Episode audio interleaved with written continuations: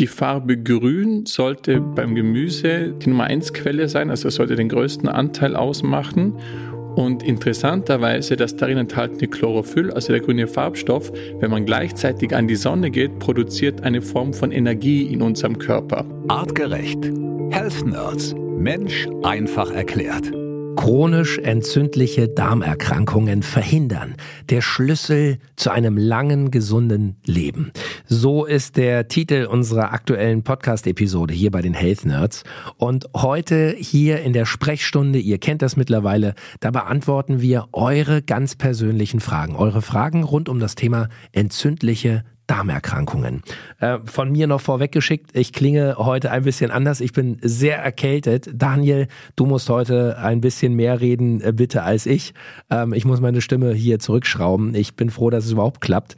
Aber ich denke, wir kriegen das hin. Herzlich willkommen, Daniel Reheis. Schön, dass du da bist. Hallo Felix. In dem heutigen Podcast gibt es auch ein paar Antworten auf deine Erkältung. Oh, das ist super. Das, äh, da freue ich mich. Das, das hilft natürlich sehr. Also, wir legen mal direkt los, denn wir haben, und das ähm, muss ich wirklich nochmal betonen, so viele, viele Fragen von euch bekommen. Wir hatten schon in der letzten Sprechstunde vor 14 Tagen zum Thema Darm unglaublich viele Fragen. Und diesmal sind es, ich würde fast sagen, nochmal mehr geworden.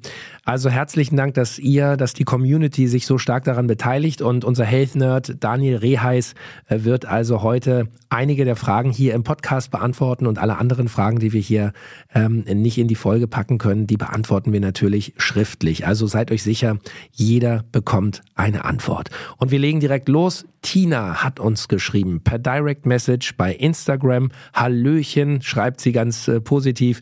Macht es Sinn, Lactoferin einzunehmen, wenn man bereits Darmkrebs hat und eine Chemotherapie bekommt? Liebe Grüße, Tina.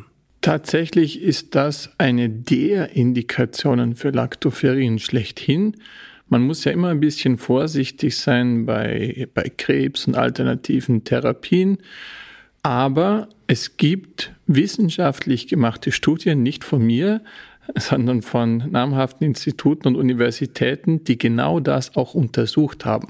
Also Lactoferrin gemeinsam mit der Chemotherapie. Und die haben festgestellt, da gibt es nur synergistische als ergänzende positive Effekte. Und ich habe das schon ein paar Mal gesagt, wenn ihr das selber nachlesen wollt, dann gebt bei Google äh, Google Scholar ein und dort äh, tippt ihr dann einfach Lactoferrin Cancer. Die, die, Sprache in der Medizin ist leider Englisch, also müsst ihr Lactoferrin Cancer äh, Chemotherapie eingeben und dann findet ihr die entsprechenden Studien. Aber absolut empfehlenswert, würde ich definitiv tun. Super. Und wir haben in dieser Folge auch ähm, viele, viele Nachrichten per Sprachnachricht reinbekommen. Eine Nachricht äh, hat uns erreicht von Monika. Monika Sperl. Ähm, hier kommt ihre Frage. Hallo liebes Health Nerds Team, hier ist die Monika. Zunächst einmal vielen Dank für euren sehr, sehr interessanten Podcast und das super Buch. Ähm, jetzt zu meiner heutigen Frage. Ich habe gehört, dass Parasiten wohl doch recht verbreitet sind und dass ein gesunder Körper damit fertig wird. Und äh, da wollte ich fragen, ob eure Darmkur auch dazu beiträgt, gegebenenfalls einen Wurm oder sowas loszuwerden oder was ihr da noch zusätzlich oder zur Vorbeugung oder so empfehlen würdet. Es ist ein ekelhaftes Thema, aber wenn ihr das auch mal beleuchten könntet, wäre ich euch echt dankbar. Eure ständige Zuhörerin und sehr zufriedene Monika. Monika, erstmal vielen Dank auch für den Mut, uns eine Sprachnachricht zu schicken. Wir wissen, das ist für viele äh, ein bisschen Überwindung, da ins Mikrofon zu sprechen und äh, uns äh, was zu schicken, aber wir freuen uns da immer ganz besonders drüber. Und ähm, Daniel, ich denke, da sind wir uns auch einig, eklige Themen gibt's bei uns eigentlich gar nicht, weil es dreht sich immer um uns, um unseren Körper, um uns Menschen und alles, was dazugehört. Insofern, Monika, also wir hoffen, den Ekel äh, können wir dir ein bisschen nehmen und äh, Daniel können auch was zum Thema Würmer sagen. Definitiv. Also diese Parasiten, das sind eine Anzahl von ganz vielen verschiedenen Tierchen, die mal in uns leben können und auch mal richtig schwere Symptome verursachen können. Grundsätzlich muss man sagen, wir hatten in der Evolution viel, viel, viel, viel öfter äh, parasitäre Besiedelung in uns, als wir das heute haben. Wir kennen das sogar noch als Kinder, da gab es so Wurmbefall deutlich öfters und es gibt Untersuchungen, die zeigen, dass dieser Parasitenbefall langfristig positive Effekte hat auf unser Immunsystem. Das heißt, wenn eure Kinder oder sonst jemand mal äh, so etwas durchmachen musste, dann freut euch, dass ähm, das gehört zu Homo sapiens dazu. Und natürlich, eine Darmsanierung hilft, dass der Körper selber damit umgehen kann oder besser damit umgehen kann. Aber das ist natürlich keine Behandlung.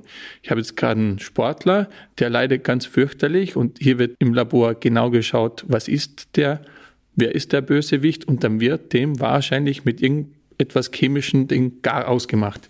Die kann man relativ schnell auch umbringen. Das ist nicht nett für den Darm ist auch äh, gut, dann nach der Behandlung eine Darmsanierung zu machen, was wir auch tun werden.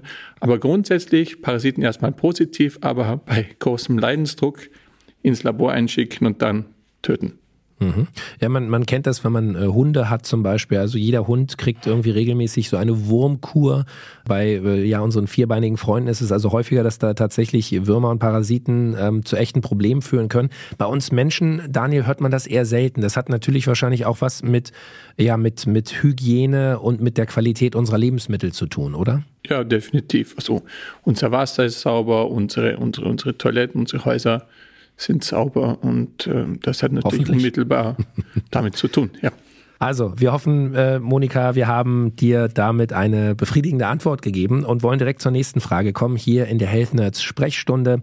Anne hat uns geschrieben, auch per Instagram. Hallo Daniel, hallo Felix. Ich habe seit kurzem auf Raten von meinem Vater angefangen, grüne Smoothies zu machen und natürlich auch zu trinken. Da wäre meine Frage, ob die bei Darmproblemen helfen und ob es eine Tageszeit gibt, wo man diese am besten zu sich nimmt. Liebe Grüße, Anne. Grundsätzlich ja. Die Farbe Grün sollte beim Gemüse so die Nummer eins Quelle sein, also sollte den größten Anteil ausmachen. Und interessanterweise, das darin enthaltene Chlorophyll, also der grüne Farbstoff, wenn man gleichzeitig an die Sonne geht, produziert eine Form von Energie in unserem Körper. Aber das funktioniert nur mit Grün und Sonne. Das heißt, grüner Smoothie und dann an die Sonne, das hat den maximalen Effekt. Scheint so zu sein, als ob wir immer noch ein bisschen Pflanzen sind. Aber es ist ja wirklich so, wenn, wenn die Sonne auf unseren Kopf scheint, dann ist es im Gehirn so hell, dass man drinnen ein Buch lesen könnte. Also auch wenn es jetzt nicht mehr so scheint, raus an die Sonne. Aha. Und Smoothies sind insofern gut, weil durch das Pürieren äh, wird das im Prinzip wie vorgekaut und dadurch werden Inhaltsstoffe äh, deutlich verfügbarer. Aber eine kleine äh, Anmerkung von mir. Man hat vor kurzem angefangen, Gras zu essen, was wir nie in der Evolution gemacht hat. Irgendwer kam drauf zu sagen, dass Weizengras und Gerstengras irgendetwas Gesundes sein soll. Davon will ich wirklich abraten, weil das können wir ganz schlecht verdauen. Plus in dem frisch gekeimten äh, Weizen- und Gerstengras gibt es eine große Menge an Saponinen und die sind für den Darm sehr schädlich. Und diese Saponine, das sind seifenartige Substanzen. Und irgendwer hat behauptet, das würde den Darm reinigen. Ja, wenn das so wäre, dann kann ich mit Meister Propper auch den Darm reinigen. Also bitte grünes Smoothies ja, aber artgerechte Quellen und kein Gersten- und Weizengras. Okay, also Gräser nein, aber ähm, was macht man sonst in so grüne Smoothies? Was, was gibt's da? Ich weiß, es gibt Leute, die trinken so Brokkoli, Sellerie, ähm, so Geschichten. Ja, genau, Blattspinat. Und auch bei, bei Kohl würde ich auch nicht zu viel und jeden Tag das roh pürieren, weil da gibt es sogenannte goitrogene Substanzen, die hemmen äh, Jod. Das ist nicht so gut für die Schilddrüse. Also auch bei rohen Kohlgewächsen, bei Kreuzblütern ein bisschen aufpassen, dass man hier von den Mengen das nicht übertreibt und nicht täglich macht. Also das die Antwort zum Thema Gemüse. Smoothie. Ähm, lass uns einen ganz kurzen Abstecher direkt mal zum Thema Frucht-Smoothie machen, weil auch das ist ja ein Riesentrend. Viele Leute äh, knallen sich jeden Tag so einen Liter ähm, gepressten äh, Saft mit allerlei Früchten rein. Das siehst du eher kritisch, weiß ich. Da haben wir uns schon ein paar Mal drüber unterhalten, Daniel. Warum?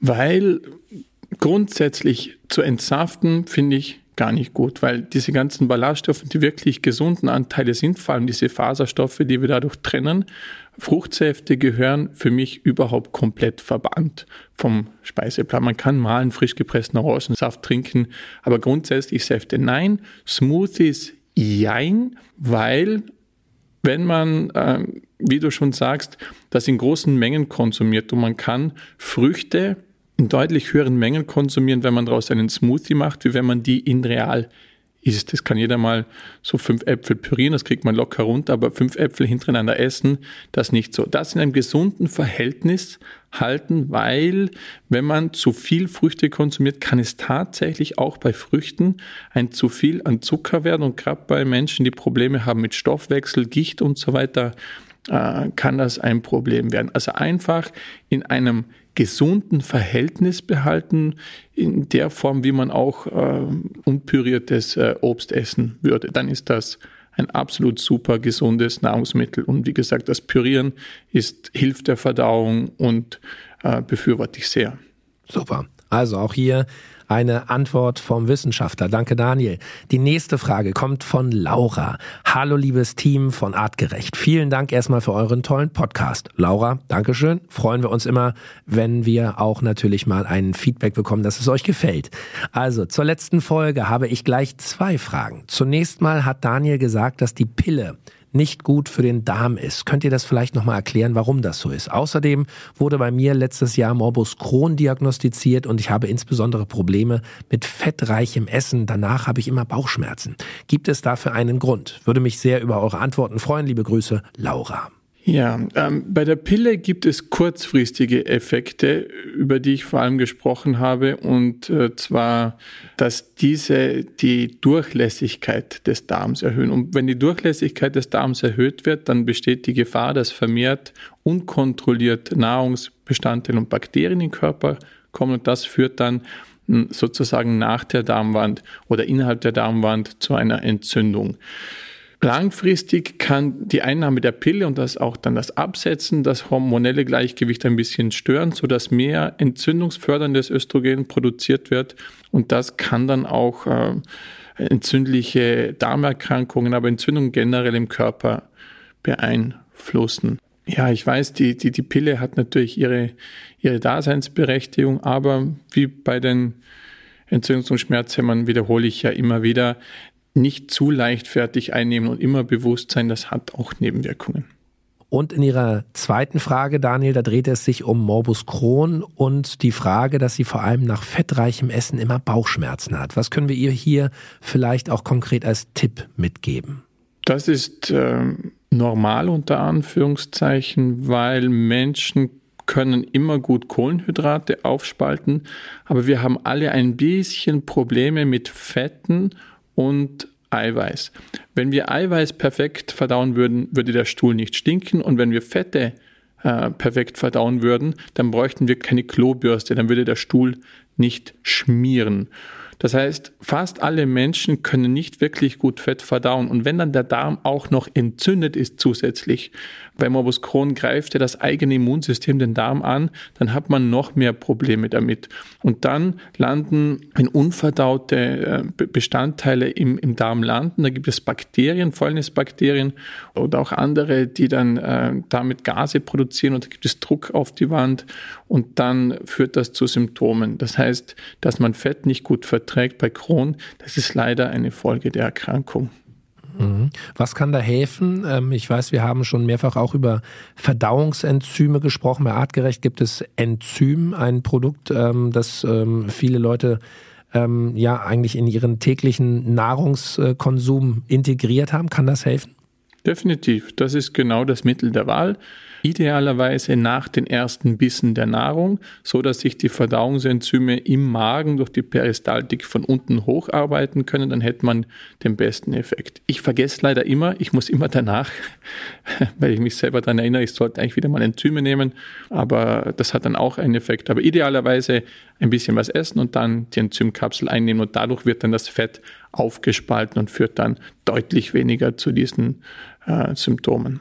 Prima. Vielleicht ist das ein Tipp, äh, was äh, du mal ausprobieren kannst. Und wir hoffen, wir haben deine Frage hier beantwortet, deine beiden Fragen. Die nächste Frage, die wir hier in der Health Nerds Sprechstunde haben, kommt von Sarah Herz. Und Sarah hat uns eine Sprachnachricht geschickt. Und diese Sprachnachricht ist fast zwölf Minuten lang. Das ist ein bisschen zu viel hier für den Podcast. Aber wir spielen zumindest mal die ersten Sekunden. Sarah hat ein Problem mit ihrem Zahn, der dann allerdings auch Auswirkungen auf den Darm, auf die Verdauung hat. Wir hören mal rein. Der Zahn war leider so kaputt, dass man eine Wurzelbehandlung durchführen musste, welche allerdings nicht wie normalerweise in zwei oder drei Wochen durchgeführt worden ist, sondern alles an einem Tag, was meinen Zahn natürlich nicht gerade beruhigt hat, sondern eigentlich alles gereizt war und entzündet und mein Zahn hat sich auch nicht mehr beruhigt. So, dann geht die Nachricht noch, wie gesagt, fast zwölf Minuten weiter. Äh, Daniel, du hast äh, dich intensiv äh, damit beschäftigt. Welche Frage hat Sarah? Was für ein Problem hat sie?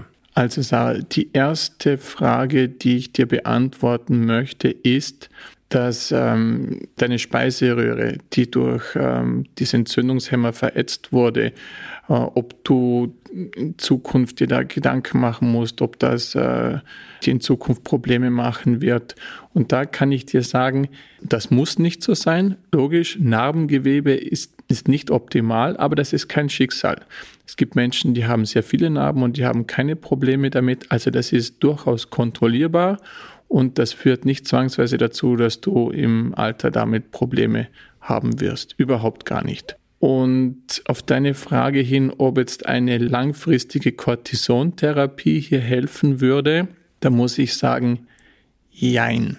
Denn Cortison, das produziert ja der Körper selber, ist eine alles dominierende Substanz. Das heißt, egal was in deinem Körper an Entzündung oder Schmerzen abläuft und auch im Darm, das jetzt eine Darmautoimmunerkrankung ist oder eine, eine, andere chronische entzündliche Erkrankung, es wird alles von Cortison erstmal dominiert und gehemmt. Das heißt, erstmal wird so ziemlich alles durch Cortison besser. Aber Mittellangfristig führt Cortison zu einem massiven Gewebeabbau. Denn Cortison ist so das Stresshormon schlechthin. Das war in der Evolution eigentlich dazu da, wenn du kämpfen musstest oder wegrennen musstest vor einem Bär oder so, dann führt Cortison im Körper zur Energiebereitstellung. Das heißt, Cortison geht überall in deinen Körper und stellt Energie bereit zum Wegrennen. Und dort werden gespeicherte Kohlenhydrate verwendet und Fett, aber auch dein körpereigenes Gewebe, wenn die Flucht länger dauert, wird dann abgebaut und als Energie herangezogen. Das heißt, alles, was geht. Und normalerweise dauert ja eine Flucht nicht so lange. Also entweder der Bär gewinnt oder du. Und das Problem ist, wenn man das langfristig einsetzt, dann kommt es zu einem massiven Abbau von so ziemlich allem Körpergewebe, von der Haut, vom Bindegewebe und vom Darm. Und das kann dann dazu führen, dass es mittellangfristig noch schlimmer wird. Das heißt, Cortisontherapie ist eine Notfallstherapie. Das kann man mal einsetzen, wenn das Immunsystem außer Rand und Band ist. Und dann hofft man, dass man in der Zeit, in der man das Cortison gibt, dass sich das selber löst. Aber langfristig ist Cortisontherapie sicher nicht die Lösung und nur der, der allerletzte Ausweg. Also da würde ich sehr vorsichtig damit sein. Da würde ich erst andere Formen der Therapie probieren und die gibt's.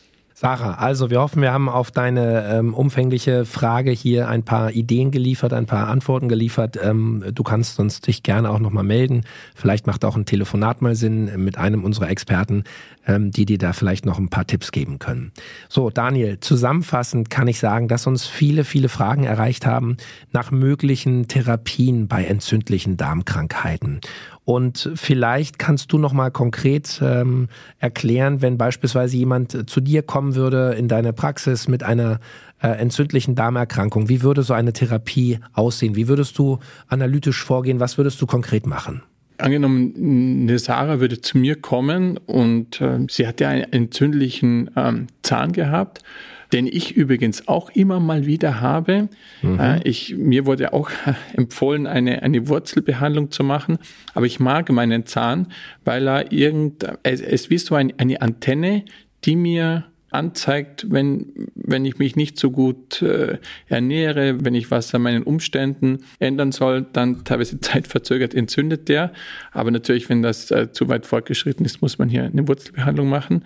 Aber grundsätzlich, wenn jemand zu mir kommt mit, sagen wir jetzt mal, einer entzündlichen Darmerkrankung, dann würde natürlich erstmal Cortison helfen, aber das ist natürlich nicht die Lösung. Ich schaue erstmal, welcher Teil des Immunsystems ist aktiv, weil entzündliche Darmerkrankungen ist nicht gleich entzündliche Darmerkrankung. Ich teile das ganz grob in zwei Bereiche. Und das heißt auch tatsächlich äh, 1 und 2. Das ist das TH1 oder das TH2-System. Das 1er-System im Immunsystem, äh, vereinfacht gesprochen, das ist dazu da, um Bakterien und Viren zu bekämpfen. Beispielsweise Covid. Also dieses System ist in der Lage, infizierte Zellen zu töten. Und in weiterer Konsequenz ist auch dieses System verantwortlich, wenn der eigene Körper angegriffen wird. Also beispielsweise bei Morbus Crohn. Bei Morbus Crohn ist dieses Einser-System überaktiv. Die Sarah hat auch beschrieben, dass sie sehr viele Allergien hat, äh, auf alles und Mögliche reagiert, auch äh, Heuschnupfen und Pollen. Und das ist das Zweiersystem. Das Zweiersystem unterscheidet sich insofern, dass es sich nicht gegen lebendige Zellen richtet, sondern gegen etwas Totes von außen, wie zum Beispiel Nahrungsbestandteile oder Pollen. Und das ist eher so dieser, grob gesagt, allergische Kreis. Das heißt, das Einser tötet Zellen, kann unsere eigenen Zellen auch töten, aber auch Tumorzellen. Das Einser-System, wenn das überaktiv ist, dann kann es unseren eigenen Darm angreifen, wie bei Morbus Crohn. Wenn es zu wenig aktiv ist, dann kann sich zum Beispiel auch ein Darmkrebs leichter ausbreiten. Das heißt, ich schaue in einem ersten Schritt ähm, in der Labordiagnostik, welcher Teil des Immunsystems ist jetzt wirklich aktiv und das macht man mit der Sprache des Immunsystems. Das heißt, ich schaue im Blut, wie kommuniziert das Immunsystem. Und das Zweiersystem nutzt eine Sprache, die nennt man äh, Interleukin äh, 4. Das sind so, sozusagen Botenstoffe und wenn das erhöht ist, dann weiß ich, aha, Interleukin 4 ist erhöht, dann habe ich eher so dieses Zweiersystem aktiv und sonst äh, gibt es eine Substanz, die nennt man Interferon Gamma, sehr vereinfacht gesprochen und wenn das überaktiv ist, weiß ich, ist eher das Einser aktiv. Wem das jetzt alles zu kompliziert war, den kann ich trösten. Es macht kaum einen Unterschied. Also zu 96 Prozent ist die Therapie die gleiche und die kann ich auch grob in, in, in drei Minuten äh, wieder mal wiederholen. Wir hatten das in den letzten Podcasts. Der einzige Unterschied bei 1 und 2 ist, also angenommen, jemand hat Morbus Crohn, dann muss ich nur aufpassen, dass ich dieses Einser-System nicht zusätzlich fördere. Und es gibt wenige Substanzen, die dieses Einser-System spezifisch äh, als alleinig anregen. Das, das ist zum Beispiel Echinacea, was man oft in der Apotheke bekommt, also der Sonnenhut oder die berühmten Beta-Glucane, die auch therapeutisch eingesetzt werden. Wenn jemand Morbus Crohn hat, dann setze ich die nicht ein. Die würde ich eher einsetzen bei Allergien oder wenn jemand beispielsweise immer wiederkehrende Infektionen hat. Es geht ja oft mit Darmproblemen einher, so Harnwegsinfekte. Da kann man dieses Einser-System anregen, weil das sind Bakterien und dann wirkt Echinacea und Beta-Glucane gut. Wenn jemand zu stark äh, Allergien hat, dann gibt es Substanzen wie zum Beispiel Kaffee oder Grapefruit, aber auch Tomaten, also das Lycopin in Tomaten äh, oder auch grüner Tee, die spezifisch dieses Zweiersystem anregen würden. Und da würde ich auch aufpassen. Also nicht zu viele, nicht zu viel Kaffee, Grapefruit, Tomaten und grüner Tee bei Allergien. Und sonst ist es mehr oder weniger wirklich gleich. Wenn ein Patient zu mir kommt, dann ist es mir erstmal egal, welche entzündliche Darmerkrankung hat, welche er hat. Was ich immer mache, ist die Barriere schließen. Das heißt, ich muss schauen, dass der Darm so dicht wie möglich ist, um so wenig wie möglich das Immunsystem zu aktivieren. Also ihr könnt euch das so vorstellen wie eine Stadt, so eine historische Stadt, eine mittelalterliche, da ist eine Mauer ringsum und diese Mauer ist eure Darmwand und innerhalb eurer Stadt ist Krieg oder vor den Mauern, hinter den Mauern. Und das ist eure entzündliche Darmerkrankung. Und der einzige Unterschied ist, dass euer Militär manchmal die eigene Mauer angreift, das, oder man sieht das jetzt auch im Fernsehen, dieses Friendly Fire, dass die eigenen äh, hier unter Beschuss geraten. Und das andere richtet sich gegen etwas von außen. Aber sonst ist alles gleich. Und die Mauer wieder dicht zu machen, das mache ich bei allen. Also Glutamin, Probiotika, Lactoferrin, Bitterstoffe, das sind alles Substanzen, die helfen, die Mauer wieder dicht zu machen. Und dann nehme ich in der Therapie, müssten gewisse Substanzen weggenommen werden, die das Immunsystem anregen, also die entzündlich sind. Das sind zum Beispiel Omega-6-Fettsäuren, Sonnenblumenöl, Maiskeimöl, Distelöl, äh, industrielles Getreide, industrielle Milch, äh, Fertignahrung, äh, Fastfood, äh, Schwermetalle müssen weggenommen werden. Rauchen ist absolut tödlich für den Darm. Nahrungsmittelzusätze gibt es ganz viele. Nicht-Biogemüse, Pestizide, Fungizide, äh, aber auch Schimmelpilze. Das sind Sachen, die müssen unbedingt aus der Nahrung weg. Das heißt Bio-Sachen essen und dann in einem letzten Schritt gebe ich Supplemente und Substanzen, die das Immunsystem immer regulieren. Egal, ob ich Morbus Crohn habe oder Colitis ulcerosa, wie zum Beispiel Vitamin D, Vitamin K, Omega-3-Fettsäuren, Magnesium, Lactoferrin.